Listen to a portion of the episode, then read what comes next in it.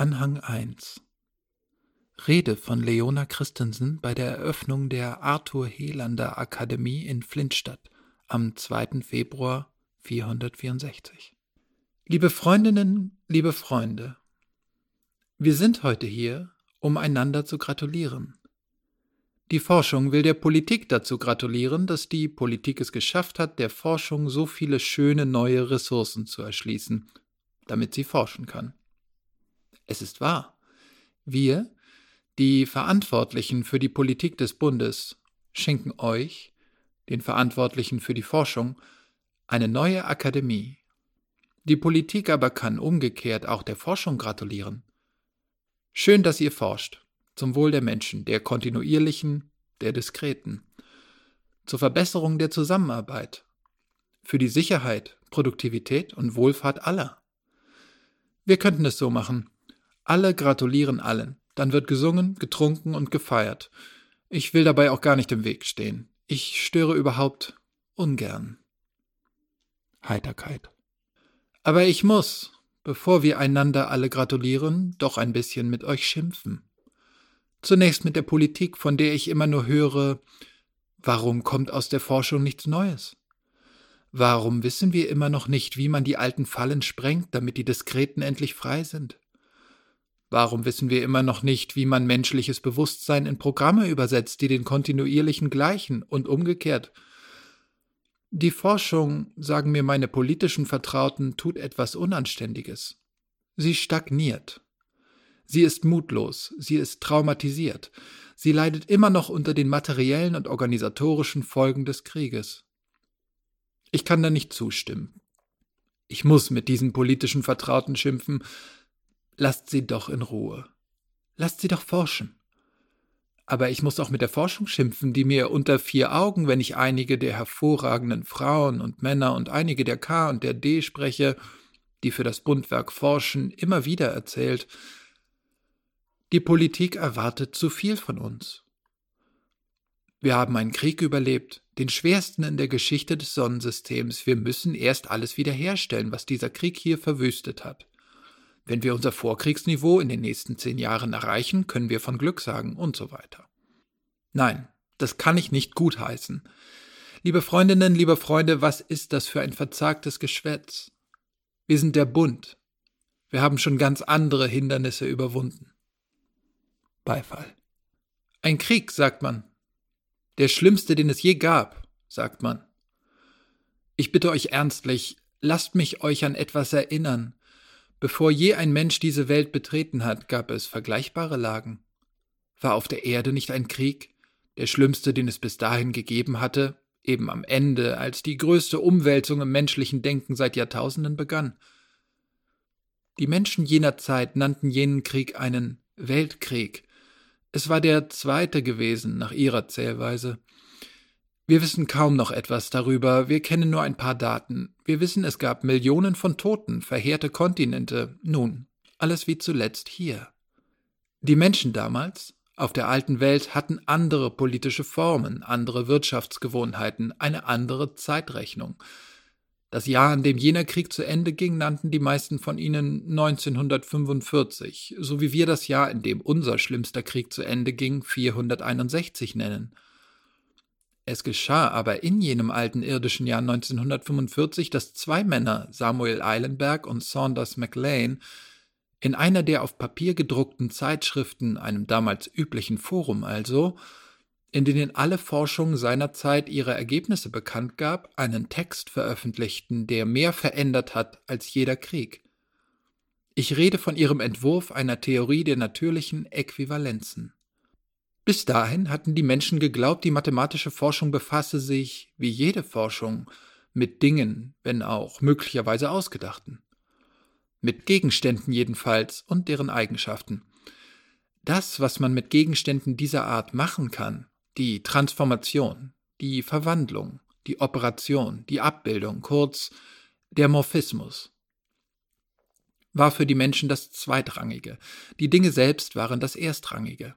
Man dachte, als Grundlage für die Mathematik, für das überhaupt exakt Denkmögliche also, müssen wir eine Lehre von den Dingen haben und davon, wie sie zusammengehören oder nicht. Man dachte in Mengen von Dingen, in Teilmengen, Schnittmengen, Vereinigungsmengen, disjunkten Mengen. Zwar wussten die Menschen aus ihrer Praxis und allmählich auch aus ihrer Wissenschaft, dass Dinge nie einfach nur irgendwas, irgendwo, irgendwann, irgendwie sind. Sie wussten, dass es mit dem Sein der Dinge, mit dem So-Sein der Dinge nichts auf sich hat, wenn nichts geschieht. Sie wussten, dass immer etwas mit den Dingen geschieht, immer etwas mit ihnen getan wird, wenn es nicht sogar die Dinge selber sind, die etwas tun. Ruhezustände, Ist-Zustände gibt es nicht. Damit ein Lebewesen das sein kann, was es ist, muss es sich ernähren, muss es Schädliches abwehren, muss es unzählige Prozesse durchlaufen. Damit ein Ding, das irgendwo existiert und eine Masse hat, überhaupt vorhanden sein kann, muss es die Raumzeit krümmen. Es übt zumindest Schwerkraft aus, es zieht andere Dinge an, es wird von anderen Dingen angezogen. Nun, die beiden Mathematiker Eilenberg und MacLean, das sind, wie ihr wisst, zwei Namen, die wir hier auf Venus ehren, indem wir Orte und Einrichtungen nach ihnen taufen. Diese beiden haben eine Verschiebung eingeleitet, die nötig war.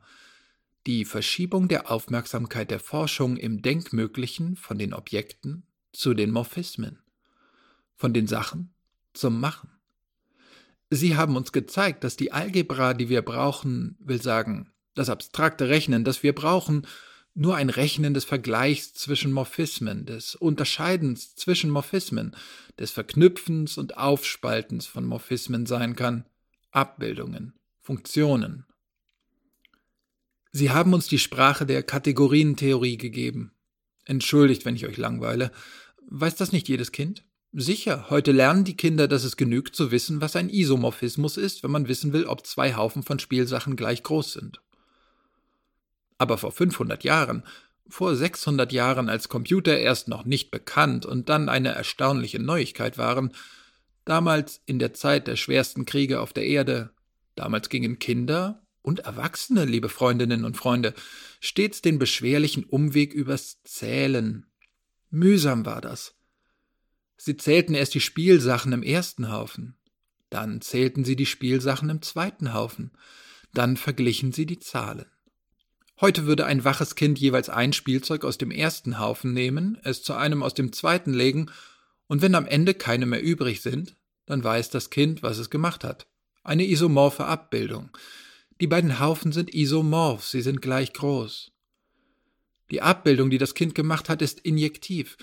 Es gibt zu jedem Spielzeug im zweiten Haufen höchstens eins als Partner im ersten. Die Abbildung ist also bijektiv. Sie hat damit einen Schnitt, sie hat eine Retraktion, sie ist eben wirklich ein Isomorphismus. Nun ja, werdet ihr sagen, dafür braucht man nicht einmal McLean und Eilenberg, richtig? Das ist Mengenlehre, richtig? Mag sein. Aber diese beiden, MacLean und Eilenberg, haben am Ende jenes Zweiten Weltkrieges das Fundament dafür gelegt, dass man etwas nutzbar machen konnte, was die Mathematik mehr und mehr einzusehen gelernt hatte. Ganz so wie die Mengenlehre zwischen Mengen eine Algebra hat, ein Verfahren, wie man mit Mengen rechnet, gerade so sage ich, gibt es Verfahren, wie man zwischen der Mengenlehre und der Geometrie, zwischen der Geometrie und irgendwelchen Zahlenstrukturen, Ringen, Körpern, eine Algebra bauen kann, ja, mehrere Algebren bauen kann, Vergleiche, Unterscheidungen, Verknüpfungen, Trennungen.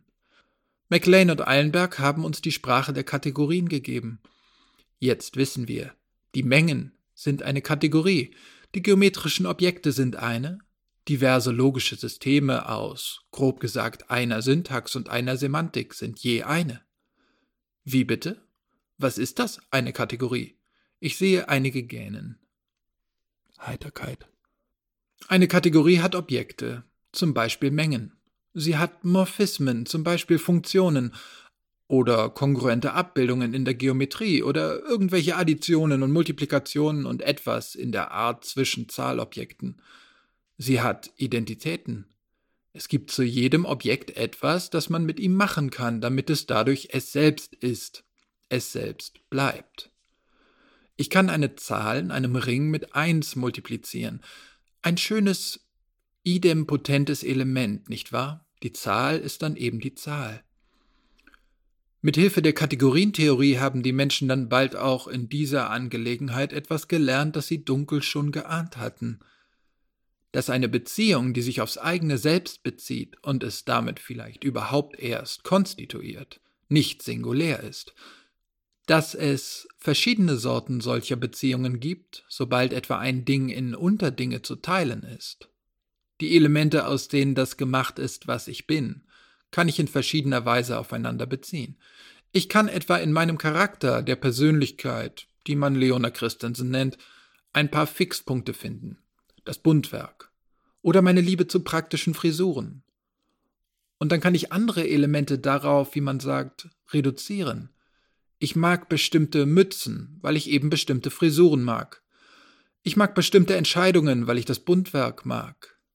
Dann werden es bei der Abbildung von mir auf mich bei dem Endomorphismus weniger Elemente, denn nur die Fixpunkte werden bei so einer Reduktion auf sich selbst abgebildet. Die Frisurenvorliebe kommt zur Frisurenvorliebe, aber die Mützenvorliebe kommt eben auch zur Frisurenvorliebe. Das ist kein Isomorphismus, richtig? Das ist anders als bei den zwei gleich großen Spielzeughaufen. Denn nur ein Endomorphismus, der gleich viele Elemente in seiner Quelle, seiner Domain hat wie in seinem Ziel, seiner Codomain, wenn beide dasselbe Objekt sind, nur so einer ist dem Spielzeugding vergleichbar. Nur so einen nennen wir Automorphismus. Und da die Zuordnungen dann immer noch versetzt sein können, ist auch der Automorphismus wiederum nicht einfach dasselbe wie die Identität, die jedes Element auf sich selbst abbildet. Man hat nun also drei Momente. Die Objekte, die Morphismen, die Identität. Das zusammen ist aber immer noch keine komplette Kategorie. Denn zum Schluss, also wenn man diese drei hat, die Objekte, die Morphismen und die Identität, gibt es noch die Verknüpfungsregeln zwischen Morphismen. Auch da steht zunächst eine Regel der Identität, also was macht man mit einem Morphismus, damit er nichts anderes ist als er selbst? Und als zweites dann eine Regel der Assoziativität, also eine Regel, welche die Eigenschaft von Verknüpfungen festlegt. Dass es egal ist, welche Teile einer Kettenverknüpfung zwischen Morphismen ich einklammere, die Verknüpfung bleibt dabei dieselbe.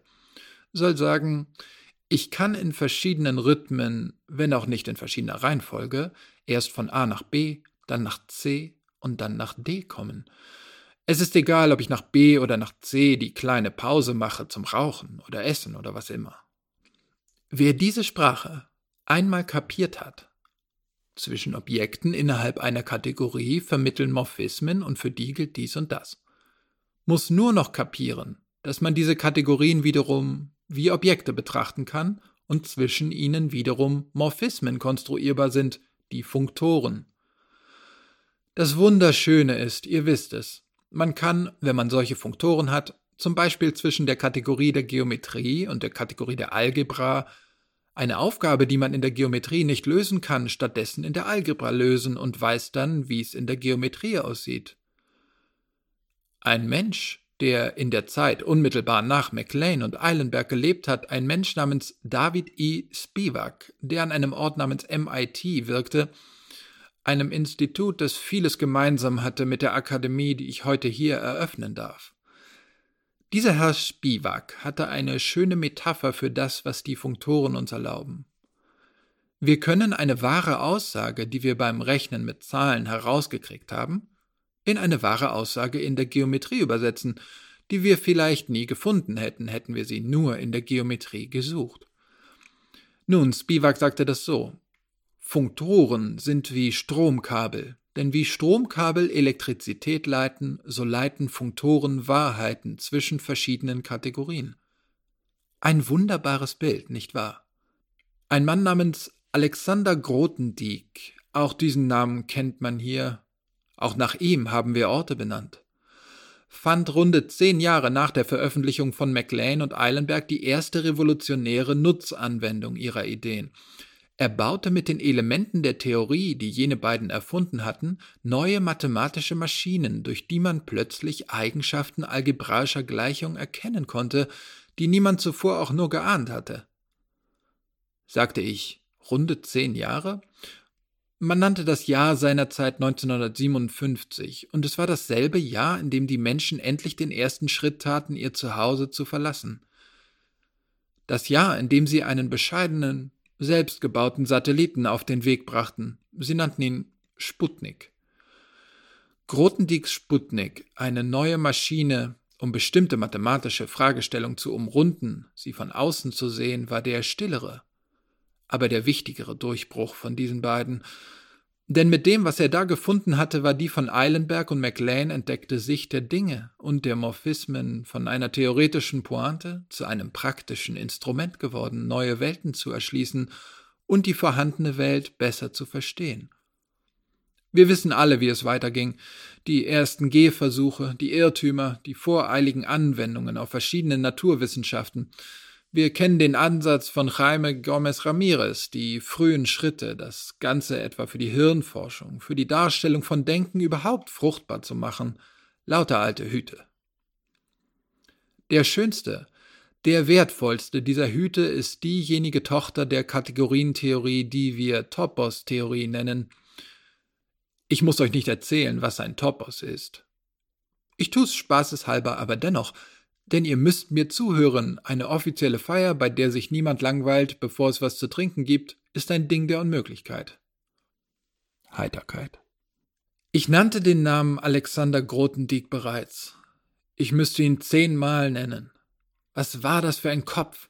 In einer Epoche der Verwirrung, der Niedergeschlagenheit, einer Epoche nach einem verheerenden Krieg, liebe Freundinnen und Freunde, schwang er sich aus den Niederungen der Kleingeisterei, die ihn umgab, weil derlei auf jede große historische soziale Erschütterung folgt, schwang er sich aus der Verzagtheit der Fachmenschen auf die Höhe der Übersicht empor.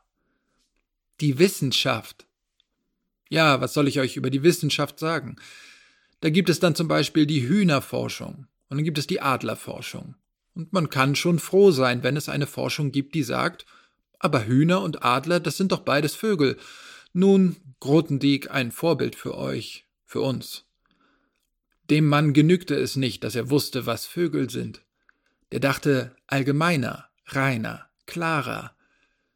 Während sich unter ihm im mathematischen Alltag die Hühnerforschung der Geometrie und die Adlerforschung der Algebra mühsam übers Vogelrelevante austauschte, entwarf er eine Theorie der Tiere und dann gleich noch eine der Lebewesen, wo er schon mal dabei war. Was ich mit diesem Vergleich sagen will, er fand das Topos. Er fand eine Verallgemeinerung, die, nun, die Mathematik, die sich mit den verschiedensten Quantitäten und den verschiedensten Räumen befasste, hatte gerade eine Form solcher Verschiedenheit von Quantitäten und Räumen entdeckt, die sie Garben nannte eine Art Vogel, wenn ihr so wollt, eine Zuordnung von etwas zu etwas. Und was tat Grotendieck? Er definierte ein neues Ding, das Topos, als etwas, das gleichbedeutend ist der Kategorie der Garben auf einer bestimmten Kategorie. Und mit diesem Werkzeug konnte wieder ein anderer Pionier jener aufregenden Zeit, Bill Lawvier, einige Zeit später den Versuch in Angriff nehmen, exakt zu bestimmen, was für ein Universum das eigentlich ist, in dem man überhaupt Mathematik treiben kann. Es ging, ihr wisst es, um eine Art Grundlage für die gesamte exakte Forschung. Eine Grundlage, die aber nicht etwa grundlegend in dem Sinn ist, dass sie kleinste Bauteile, kleinste Stückchen, gewissermaßen Atome des Denkmöglichen benennt. Keine Dinger eben, sondern was sie benennt, das sind die entscheidenden Zuordnungen, Abbildungen, Bestimmungen, Maßgaben. Wieder das Machen, nicht die Sachen.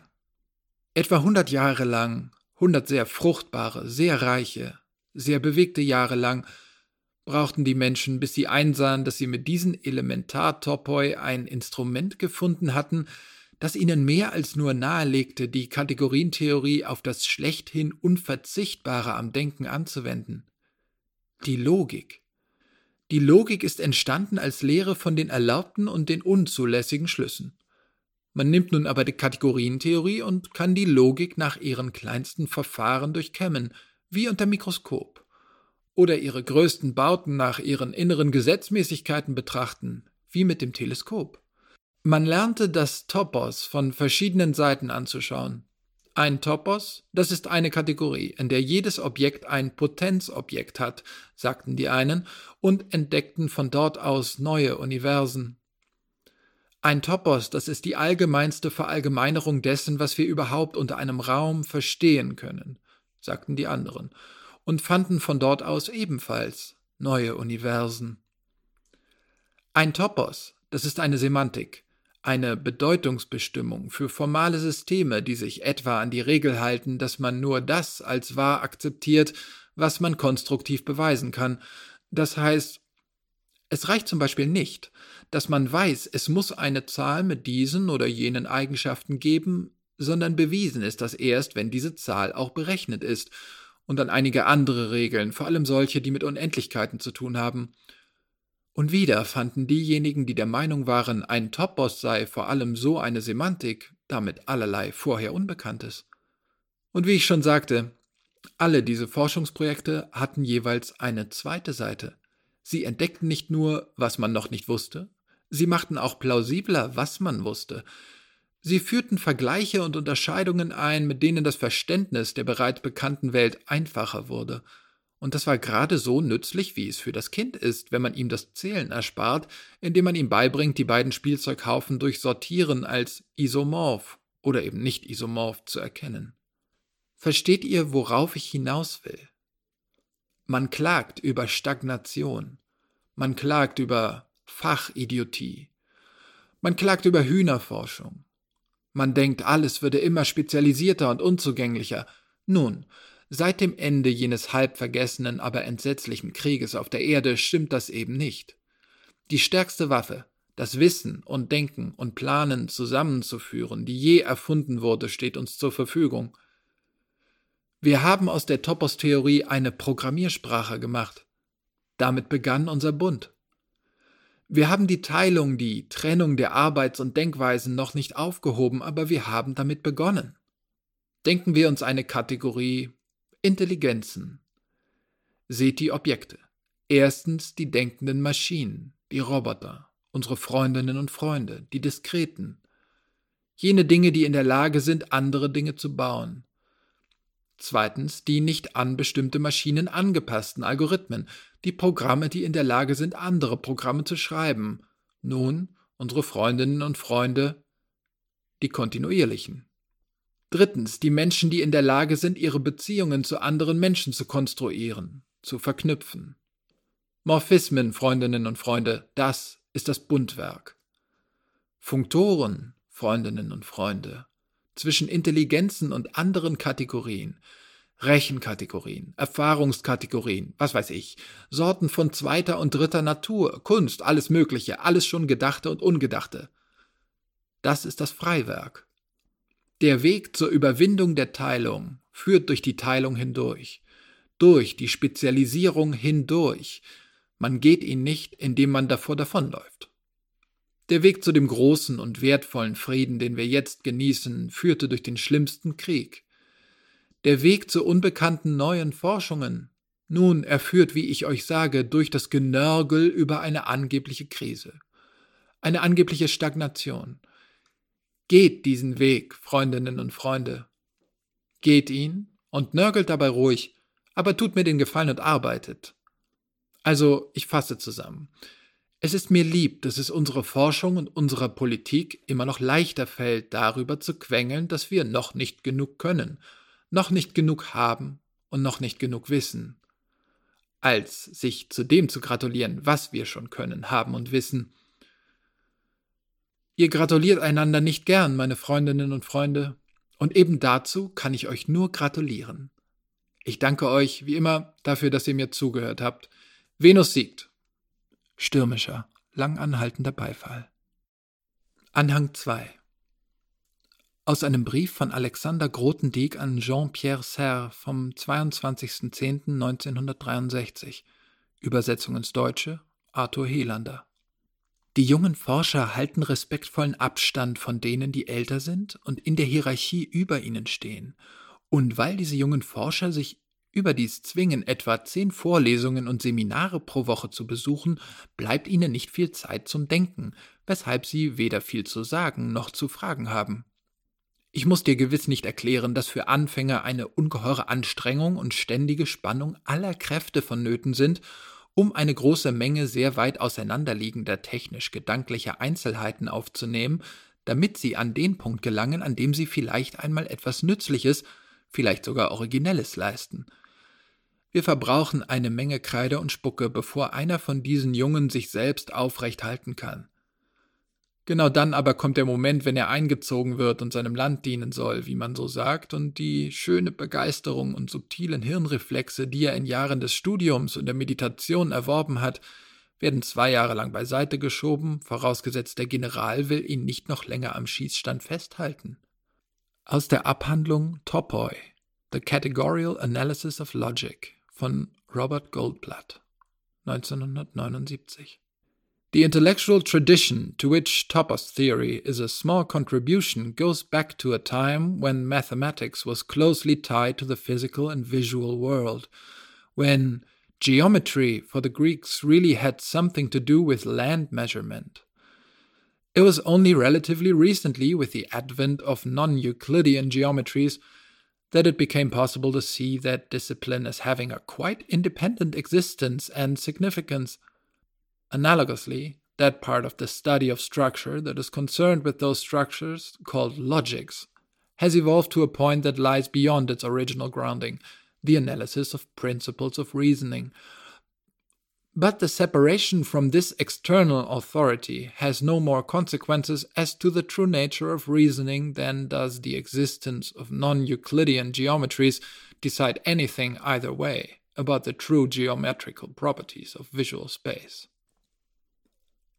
Aus der Abhandlung vom Vorrang der Morphismen über die Objekte von Ernst Kleinert 2002 Gänzlich verwirklicht aber ist die Auflösung in bloßem Bezug in der mathematischen Kategorientheorie.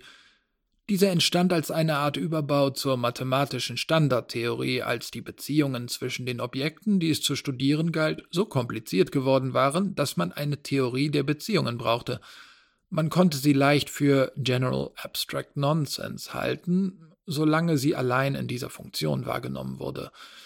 Diese Situation änderte sich mit den Entwicklungen, die wir schon genannt haben. Die Möglichkeit, Standardtheorien in Kategorien zu modellieren, ja die Mengentheorie selbst aus kategorialen Begriffen zu entwickeln, ist ja nichts anderes als die Möglichkeit, mathematische Aussagen in solche zu übersetzen, in denen im strengsten Sinne nur von Morphismen die Rede ist wenn man auch als Konzession an unsere Denk- und Sprechgewohnheiten den Objektbegriff weiterverwendet. Aus einem Interview mit F. William Lawvier für das Bulletin of the International Center for Mathematics of Coimbra, Portugal, 2007. Everyday human activities, such as building a house on a hill by a stream, laying a network of telephone conduits, navigating the solar system, require plans that can work. Planning any such undertaking requires the development of thinking about space. Each development involves many steps of thought and many related geometrical constructions on spaces. Because of the necessary multi step nature of thinking about space, uniquely mathematical measures must be taken to make it reliable. Only explicit principles of thinking, logic, and explicit principles of space, geometry, can guarantee reliability. The great advance made by the theory invented 60 years ago by Eilenberg and MacLean permitted making the principles of logic and geometry explicit. This was accomplished by discovering the common form of logic and geometry so that the principles of the relation between the two are also explicit. Anhang 3 Aus den Protokollen des Verhörs der Kontinuierlichen von Arc im Februar 551 Aufsicht über das Verhör? Frederik Kalidasa Anwesend Aulika Torres für den Militärausschuss Leona Christensen für die leitende Körperschaft. Kalidasa Gestehst du die Zusammenarbeit mit dem Faktor? Von Arc. Ich gestehe, dass es einen interplanetarischen Markt gibt und dass wir kaufen, was wir brauchen und verkaufen, was gebraucht wird und uns leihen, was wir nicht haben, aber zu brauchen glauben. Ich gestehe, dass ich dachte, wir wüssten, was wir da tun. Gestehst du die Teilnahme an Diskussionen zwischen K über die Frage der Undurchführbarkeit des Bundwerks unter Bedingungen der Blockade durch Samito, durch Wang oder andere Feinde? Ein Mensch, dessen bester Freund von allen politischen Programmen am liebsten dasjenige des Bundes hat, ist ein Mensch, der einen besten Freund hat, der eine Person ist, die ein politisches Lieblingsprogramm hat, das unseres ist. Ausweichende Antworten werden dich nicht retten. Unpräzise Verhörfragen werden dich nicht retten. Trifft es zu, dass die Frames und Teilframes im TTM-Komplex, in denen du während der Monate vor dem Mord an Thalberg fast alle deine Rechnungen für Korrekturen unserer Fertigung von schwarzem Erz gerechnet hast, auch die Frames und Teilframes waren, in denen Assur Seelander Dikal seine Spielpläne fürs Theater überarbeitet hat und dass in denselben Frames und Teilframes Jean-Luc Piccini, Thalbergs Mörder, seine Zeitkonten führte. Ich kann mich in deine Panik einfühlen. Es drängt dich, ein klassisches Retraktionsproblem zu lösen. Was für ein Retraktionsproblem denn? Na, einen Morphismus, der dir dabei hilft, so zu tun, als wäre die Frage, ob irgendjemand das Bundwerk verraten hat, vollständig dadurch bestimmt, ob er oder sie diese Frames und Teilframes benutzt hat. Also, Objekt A ist die Menge deiner drei Verdächtigen. Ich, Dikal, Piccini und wer immer sonst überführt werden soll. Objekt B ist die Menge der Benutzerinnen und Benutzer dieser Frames. Objekt C besteht aus zwei Möglichkeiten der Antwort. Ja und Nein. Dann hast du einen Morphismus F von A nach B, Benutzerstatus, nämlich entweder Ja oder Nein. Und du hast einen Morphismus von G, B nach C, nämlich die Frage ist X, also Piccini, ich, Dikal, wer immer, Nutzer bzw. Nutzerin. Und als drittes hast du einen Morphismus H von A nach C, nämlich die Frage Verrat.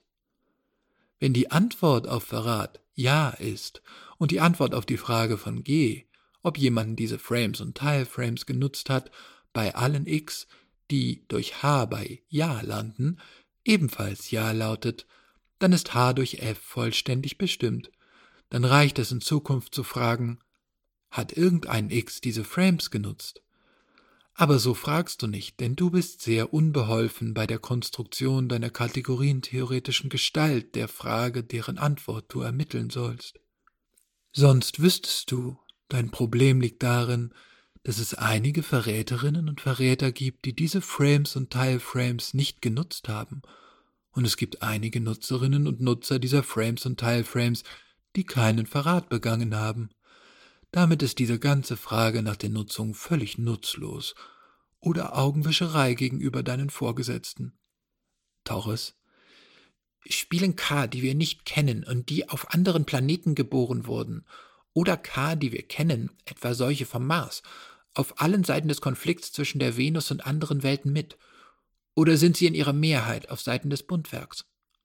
Das Bundwerk ist überwiegend auf Seiten der K, die es noch nicht kennt, dann in zweiter Linie auf Seiten der K, die nicht hier auf Venus geboren wurden, und erst in dritter Linie auf Seiten der hiesigen K, aber leider gar nicht auf meiner. Wer hat diejenigen Teile von Bad Nagers letzten offen bundfeindlichen Wirtschaftsempfehlung gerechnet, für die seine Intelligenz nicht ausgereicht hat? Welche K haben ihm geholfen? Keine K haben ihm geholfen. Das, wofür seine Intelligenz nicht ausgereicht hat, das hat dann eben seine Dummheit gerechnet. Christensen. Was soll ich mit euch machen? Von Ark. Wie soll man mit euch arbeiten, wenn ihr dauernd darauf besteht, klüger zu sein als wir, während ihr uns gleichzeitig nach wie vor braucht. Ich kann dir nichts raten. Du sollst nicht raten, du sollst rechnen. Ich will nicht. Das habe ich befürchtet. Was wirst du jetzt tun? Wir stellen hier die Fragen von Ark. Ja, leider. Allerdings, leider. Schluss für heute, Kalidasa. Sie kann sich nicht ewig widersetzen. Es ist zum Schreien, mit was für Leuten man arbeiten muss. Gute Nacht. Bis gleich, Freundin Christensen. Ja, richtig. Danke. Bis gleich.